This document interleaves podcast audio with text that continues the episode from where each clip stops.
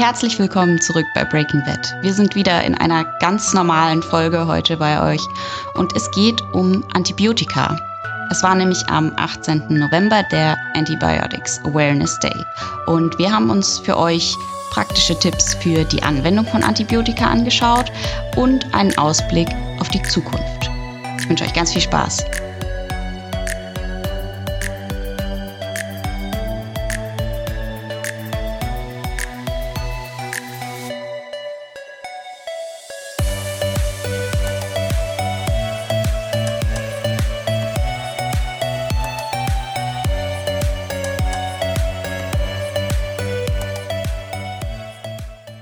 Guten Morgen, Karim. Wunderschönen guten Morgen. Wie war dein Notdienstmarathon? Nee, 24-Stunden-Dienstmarathon. Was hattest du für einen Dienstmarathon? Nee, ich hatte Wochenenddienst, das, äh, der war aber relativ entspannt. Also ja. gerade ist, äh, es geht, es geht. Ähm, okay. ja. Sommer ist mehr los. Ja, schön, schön. Ja, wir haben gerade äh, schon besprochen, äh, bei mir ist so ein bisschen ich hab heute, wir nehmen ja Montagmorgens gerade auf, äh, mal ausnahmsweise, quasi direkt vor Release und ich habe heute Morgen eine E-Mail bekommen, hey übrigens, die Kita ist geschlossen. das ist alles ein bisschen chaotisch gerade. Das ähm, will man hören. Genau, aber nicht so schlimm. Ich habe, äh, wir reden ja heute über Antibiotika. Ich habe aber Jawohl. Vorher wollte ich mich kurz einer anderen Seuche ähm, widmen. Ähm, ich habe einen kleinen Rant, der aber in was, in was Positivem endet. Du weißt schon, worum es geht, glaube ich, oder? Wir haben am Samstag drüber gesprochen. Erzähl. Ähm, nee, ich weiß noch nicht, worum es geht. Okay, alles klar. Also, passt auf. Ich habe letzte Woche ein Video äh, ja äh, rausgebracht. Da geht es darum, dass ich mit meiner Katze zum äh, Tierarzt gegangen bin um so ein bisschen darauf aufmerksam zu machen, so hier, ich habe mich da nicht getraut, jetzt bin ich aber mal gegangen, war gar nicht so schlimm, um halt Leute darauf aufmerksam zu machen, dass Katzen viel zu selten zur Tierärztin gehen und dass das Kacke ist. So. Ähm, das äh, gab auch nettes Feedback und so, alles toll. Dann habe ich äh, einem, sagen wir, mh, hm, einem einer Person, die Tiermedizin auf Facebook primär vertritt, äh, habe ich geschrieben, hey, äh, hast du Bock, das zu teilen? Und diese Person ist ein alter weißer Mann. Und ähm, das Feedback war dann, ja, eigentlich schon, aber Grund 1, 2, 3, Detailgrund, irgendwelche Details da rausgepickt, die passen mir nicht, deshalb kann ich das leider nicht machen. Okay, kein Problem. Ich bin jetzt auch nicht so super darauf angewiesen, dass das irgendwie geteilt wird, aber ich habe etwas daraus gelernt und das äh, Gegenbeispiel direkt gesehen. Und zwar das, was ich daraus gelernt habe, ist, ähm, diese Generation Tiermediziner ähm, neigt dazu, vermehrt so für sich zu denken. Die sind so für sich und machen so ihr eigenes Ding. Und das ist genau das Gleiche, was ich auch in der Klinik erlebt habe. Da gibt's halt kein Gemeinschaftsgefühl und kein, hey, ich unterstütze dich und ich sehe zwar irgendwie Einzelpunkte anders, aber wir gehen gemeinsam in die gleiche Richtung, deshalb unter supporte ich dich. Ähm, das gibt's einfach nicht aus dieser Generation heraus, gerade nicht Jüngeren gegenüber. Und dann habe ich aber, ähm, jetzt am Wochenende war ja ähm, DVG-Kongress äh, in Berlin und da habe ich auf Instagram so cool gesehen, dass die jüngere Generation, so unser Alter und tatsächlich jung, ähm, dass die total offen da sind und sich gegenseitig irgendwie supporten und sagen, ey, guck mal hier, dass äh, dieser Kanal und dieser Kanal und die machen tolle Sachen und die machen tolle Sachen und dass es da dieses komische Konkurrenzdenken nicht gibt.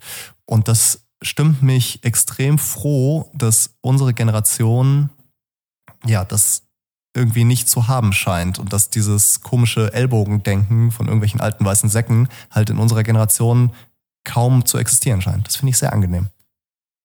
Sehr gut. Also ich muss da eine Sache zu sagen, weil wir sind ja hier ein evidenzbasierter Podcast. Man kann es natürlich nicht über einen Kamm scheren, das meint Karim so nicht. Ähm, aber ich stimme dir in Teilen zu. Also ich ähm, habe das bei verschiedenen Leuten auch schon gesehen, dass in der, also ich meine, es macht ja auch Sinn auf einer anderen Ebene. Ne? Die waren einfach in ihrer Generation super viele. Ne? Da war die Geburtenrate so unglaublich hoch, dass du dich viel eher durchsetzen musstest gegen andere. Ähm, wir sind jetzt äh, im Moment in unserer Profession eher in der Unterzahl. Ähm, wir haben dieses Problem nicht mehr. Ja, wir sind in dem Sinne so ein bisschen in der Luxusposition. Ähm, aber es stimmt, dass ich auch schon mal die Erfahrung gemacht habe, dass man da den Leuten so ein bisschen beibringen kann, ja, hey, ruf doch die Kollegin mal an und besprich den Fall mit ihr, statt ähm, ständig zu denken, dass man sich gegenseitig auf die Füße tritt. Ähm, ja, also da gibt's äh, gibt's auf jeden Fall einen Generationenkonflikt, den sehe ich auch. Gleichzeitig betrifft es natürlich nicht alle. Nein, natürlich nicht. Ich war ja auch hier bei der, bei der Gwendolin und das war, ähm, die ist ja auch aus der Generation und die entspricht halt nicht dem so. Also natürlich gibt es auch Positivbeispiele, aber ich finde halt nur, weil du äh, früher schlechte Erfahrungen gemacht hast, musst du halt heute kein Arschloch sein. Das ist halt, ähm, also ich, ich, ja, und nicht jeder muss durch den, durch den gleichen Mist durchgehen. Genau, genau. Ja, nur weil das andere mal so machen mussten. Also, ja. ja. Genau. Definitiv. So. So viel okay, erzähl uns was über Antibiotika, Karim. Komm zum Punkt jetzt.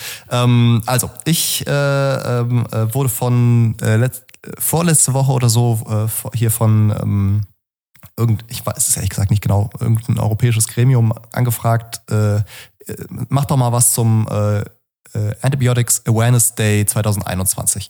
Ähm, was ich eine coole Aktion finde, weil die so One Health mäßig, das hatten wir ja schon öfter hier, dass halt Antibiotika nur funktioniert, wenn alle zusammenarbeiten, ähm, haben die halt ähm, Landwirte und Humanmediziner, Veterinärmediziner, alle möglichen Leute ähm, äh, in ganz Europa zusammengetrommelt, um Content am, äh, darüber zu machen letzten Donnerstag.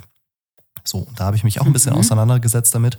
Und ich bin auf einen Mythos gestoßen, den du bestimmt auch kennst. Dieses, nehmen Sie Ihr Antibiotikum bitte zu Ende. Mhm. Kennt man, ja. oder? Ja, ja, klar. Ja, und das ist im Endeffekt veraltet. Das war mir nicht bewusst, aber das ist, ähm, das ist im Endeffekt nicht mehr ganz aktuell. Weil man mittlerweile weiß, dass so, also früher war es so, für eine Erkrankung, für ein Antibiotikum wurde äh, gesagt, das muss man zehn Tage nehmen. Beispielsweise bei Menschen jetzt bei der Lungenentzündung äh, bekommst du Antibiotikum XY und das nimmst du zehn Tage, Punkt. Weil ja sonst du Resistenzen bildest. Ne? Weil die Idee dahinter ist, dass mhm. man äh, wenn du es jetzt nur vier oder fünf Tage nimmst, dann hast du alle Bakterien gekillt, die eh anfällig sind ähm, und die, die so Richtung Resistenz gehen, die haben dann überlebt und du hast quasi auf die selektiert und die können sich dann ähm, vermehren. So. Ähm, jetzt stellt sich raus in neuerer Forschung, so ab 2010, dass das im Endeffekt nicht so ist, dass die Resistenzlage eher verschlimmert wird, wenn man Antibiotika zu lange nimmt. Und deshalb ist der aktuelle, ähm, na, die, die aktu das aktuelle Vorgehen sieht vor, dass man ähm, Antibiotika so lange gibt, bis sich der Patient verbessert. Das heißt, man, ne, man gibt nicht so an dem, ja. äh, den Leuten mit ihrem Hund dann Antibiotikum mit und sagt dann, so, zehn Tage und dann tschüss, sondern man guckt halt immer wieder mal, wie geht's mit den Patienten jetzt? Wie ist das Fieber und so? Und da gab es eine interessante Studie, jetzt nur als ein Beispiel aus der Humanmedizin, äh, mit diesem Lungenentzündungsbeispiel. Da wurden die Patienten beobachtet und das äh, es völlig okay war, das Antibiotikum nach fünf Tagen schon abzusetzen, wenn denn der Patient sich stabilisiert hatte. So. Mhm. Ähm, und dann habe ich mal in die deutschen äh, Richtlinien, Antibiotika-Richtlinien reingeguckt. Die sind von 2015 und ja, nicht, nicht, so geil irgendwie. Die sind nicht mehr so super aktuell. Und deshalb habe ich mal geschaut, was denn so um uns herum ist. Und so der Vorreiter, hast du eine Idee, welches Land so in Europa Vorreiter ist, was so Antibiotika-Sachen in äh, der Veterinärmedizin angeht? Bestimmt irgendwas Skandinavisches. Na sicher, Dänemark. Ähm, Na klar, die Dänen. Wie immer. Ähm, Dänemark hat sehr geil Antibiotic Use Guidelines for Companion Animal Practice und die äh, haben wir euch hier auch mal verlinkt. Ansonsten könnt ihr auch auf ddd.dk geile Domain, äh, könnt ihr mal danach gucken. Und was die ganz toll gemacht haben, ist, die haben zum Beispiel so coole Charts, wo dann drin steht, also die erklären das auch und wie man was anwenden muss. Und dann haben die sich mal angeguckt, wie die Resistenzlage äh, verschiedener Antibiotika ist. Und dann haben die äh, genau hier ähm, zum Beispiel bei Wunden, ne, haben die so eine Wundklassifikation und dann hast du eine, eine Wunde, die sauber ist, eine, äh, die sauber ist, aber vorher ähm, verschmutzt war. Und dann haben die da Infektionsrisiken angegeben, was man machen muss und so. Also sehr, sehr geil, kann man sich angucken, ist ein Riesendokument, aber ich könnte mir vorstellen, dass das halt total praktisch ist, weil da auch so, also da hat's mir in der Klinik immer vorgeraus, so Ohrinfektionen und so, ne? Wo man sich oh so ja, denkt, so, ne? furchtbares ne? Thema. Ja, so, und die gehen da halt auch genau drauf ein und sagen dann hier, dann nimmt man das und das und ähm, ja, ist ein super cooles Dokument, kann man sich einfach kostenlos runterladen, ist so ein PDF, wie 100 Seiten lang. Äh, check das mal aus und ich, im Endeffekt mein ganzer, also alles, was ich hier sage, TL, DR, Antibiotika muss man nicht mehr ewig lang geben, sondern es hängt davon ab, wie es dem Patienten geht. Ja, das passt ja zu der Einschätzung, dass man, ähm, also es gibt ja diesen Spruch, äh, wir behandeln äh, den Patienten und nicht das Laborergebnis. Ja, also, genau. Das ähm, passt ja oft nicht zusammen, egal ob es jetzt Blutergebnisse sind, äh, eine Bakteriologie etc.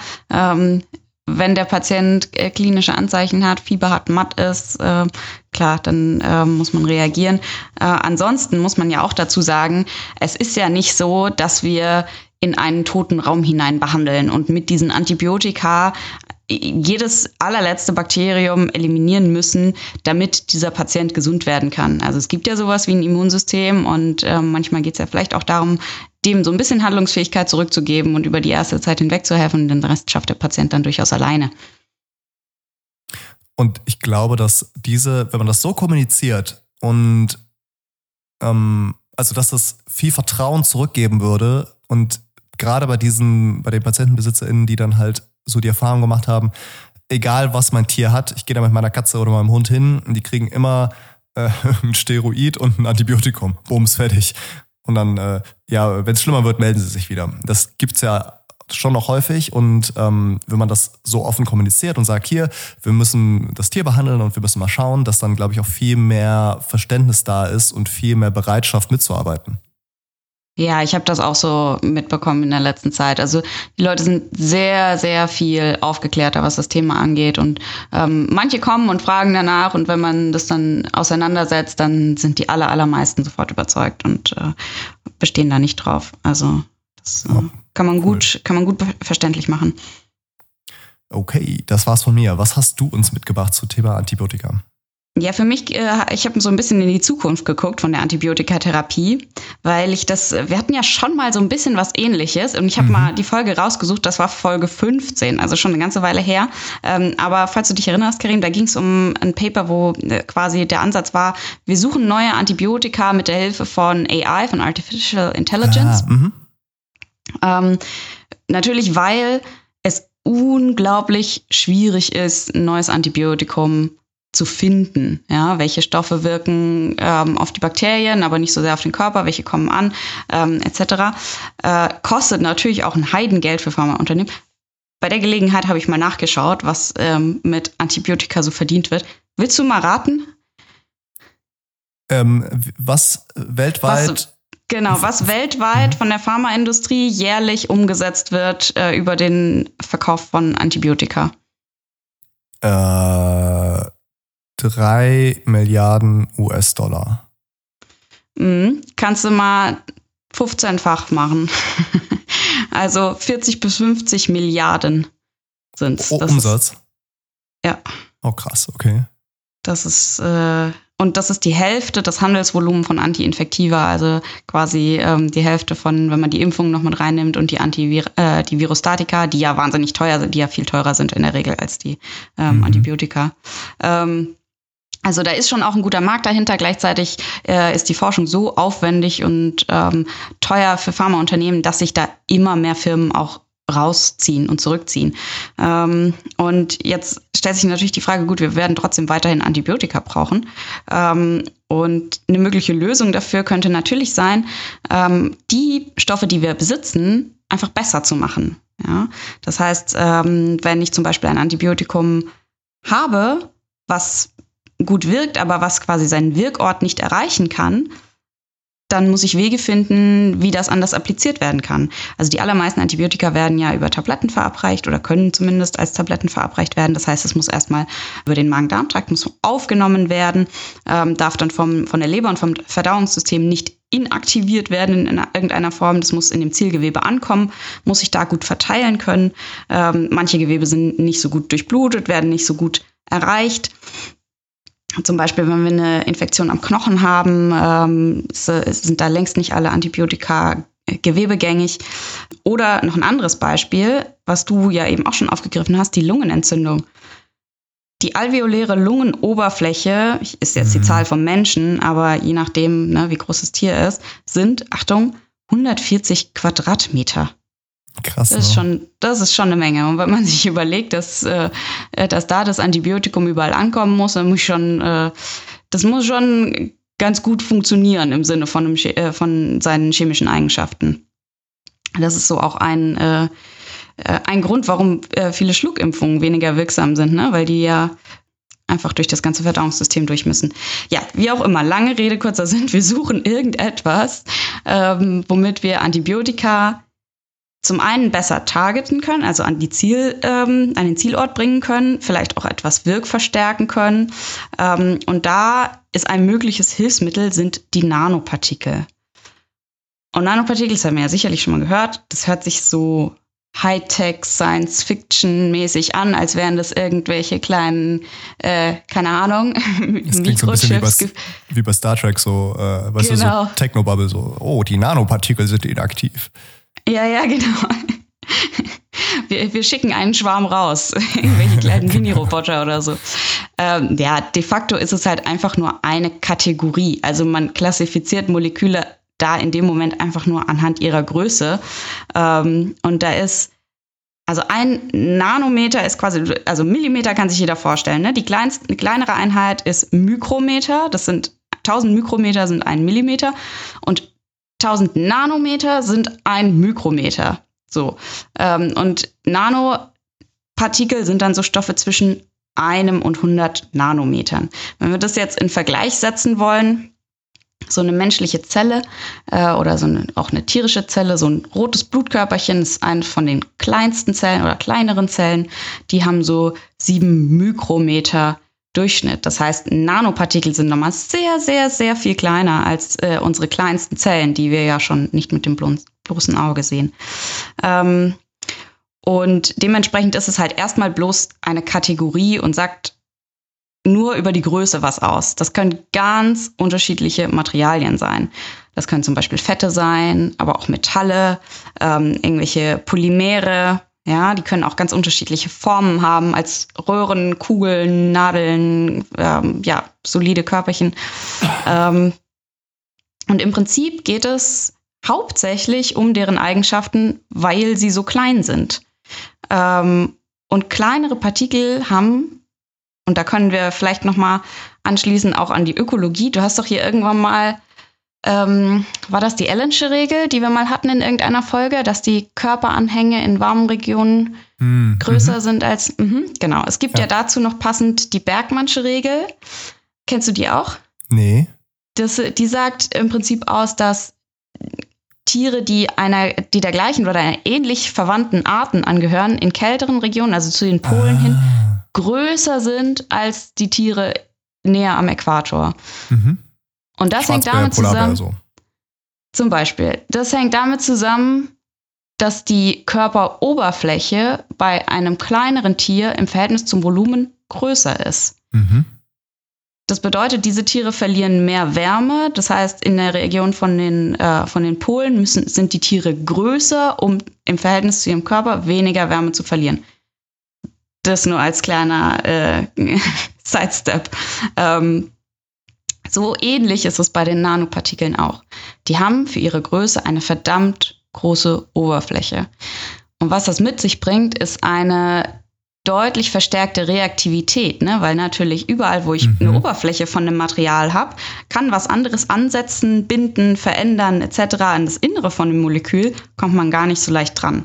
Ähm, das hat natürlich auch zur Folge, dass ich die viel leichter irgendwo reinbringen kann, wo sie, wo vielleicht größere Moleküle ähm, gar nicht andocken können oder reinkommen. Ähm, und da gibt es ein ganz populäres Beispiel gerade, ist nämlich der Comirnaty, der BioNTech-Impfstoff. Das ist ja eine mRNA, ne, also eine, äh, eine, ein Messenger-Protein quasi. Das ist überhaupt nicht stabil. Das ist, dieses Molekül ist dafür gemacht, in der Zelle äh, vom, nur quasi aus dem Zellkern raus äh, in, ins Plasma transportiert zu werden. So, da wird's abgelesen und dann in, äh, in ein Eiweiß übersetzt und dann zerfällt es schon wieder. Das muss überhaupt keine langen Wege zurücklegen. Dafür ist es nicht gemacht. Ähm, dementsprechend ist es in einer Impfung auch überhaupt nicht stabil. So, was BioNTech, diese, diese Riesenleistung, die BioNTech äh, ähm, erbracht hat, äh, ist das mit einem Nanopartikel zu konjugieren, was diese mRNA stabil macht. Vielen Dank, Felix, für die Erklärung an der Stelle, weil er wird er wird's hören. ähm, das heißt, allein durch, durch diese chemisch-physikalischen Eigenschaften von den Nanopartikeln ergeben sich wahnsinnig viele Anwendungsmöglichkeiten. Ähm, jetzt äh, übersetzt in die Tiermedizin könnten damit zum Beispiel Schluckimpfungen wieder eher möglich sein, wenn ich nämlich ein Nanomolekül, was auf einen Lymphknoten zugeschnitten ist, ähm, mit einem äh, abgeschwächten Virus konjugiere, also quasi dann ja eine Impfung äh, herstelle, ist das vielleicht eher einsetzbar ähm, als die Impfung, die ich injizieren muss. Das Ganze hat natürlich auch Risiken, äh, weil kleinere Moleküle dementsprechend auch eher irgendwo hingehen, wo sie nicht hingehören, ne? Über die Blut-Hirn-Schranke, sogar auch über die Plazenta zum Teil. Mhm. Ähm, insgesamt kann man aber sagen, dass sich damit natürlich, also das Anwendungspotenzial ist natürlich riesig, weil wenn ich mir überlege, ich kann genau steuern, wohin mein Medikament geht im Körper, dann brauche ich erstens viel weniger Wirkstoff und ich habe auch dementsprechend viel weniger Rückstände. Das ist ja gerade in der Lebensmittelproduktion ein Riesenthema, ne? Wie viel Milch und Fleisch muss verworfen werden, weil die Tiere noch in der, in der Rückstandzeit sind von irgendwelchen Medikamenten. Mhm. Ähm, das kann, kannst du damit natürlich super gut regulieren, limitieren. Und tatsächlich findet das, also Nanopartikel werden schon in wahnsinnig vielen Bereichen eingesetzt, in der Lebensmittelproduktion, in der Kosmetik, in irgendwelchen Alltagsgegenständen, in der Technologie. Und so langsam fängt eben die Medizin auch an, sich dafür zu interessieren. Und äh, jetzt haben wir das Ganze aufgezogen an dem Beispiel von einem Antibiotikum, aber das hat natürlich auch noch ähm, Anwendungsbereiche, zum Beispiel in der Diagnostik. Also ich habe was gelesen, dass man zum Beispiel ähm, die Brunftdiagnostik darüber Aha. verbessern könnte. Ähm, oder in der Humanmedizin wird natürlich viel an äh, Krebstherapie geforscht, dass du irgendwie ähm, Nanopartikel, dass du Therapeutika direkt an die Krebszellen bringst.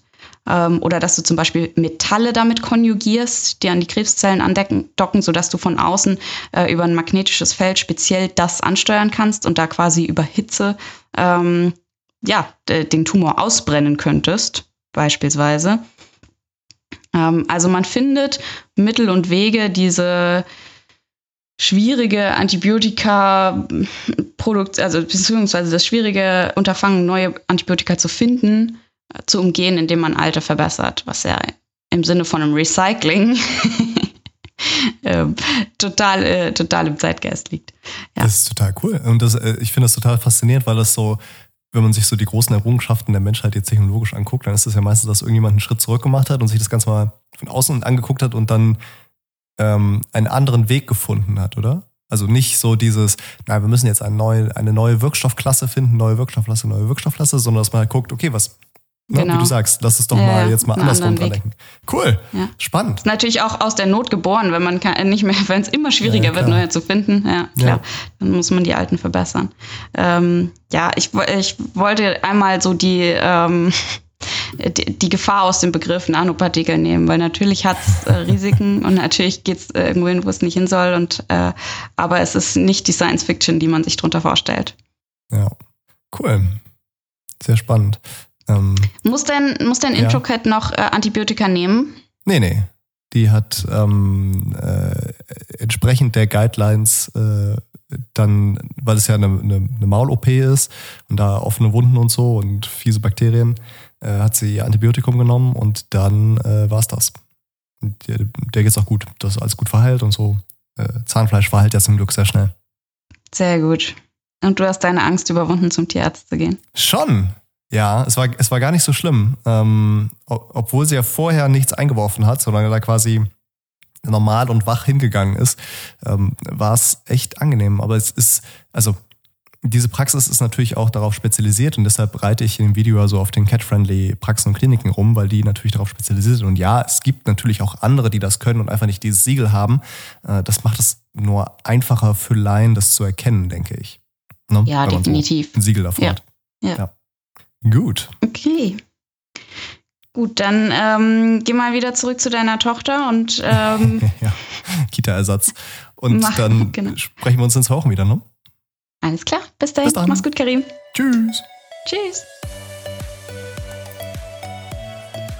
Vielen Dank fürs Zuhören. Die Guidelines und Ressourcen findet ihr wie immer in den Show Notes.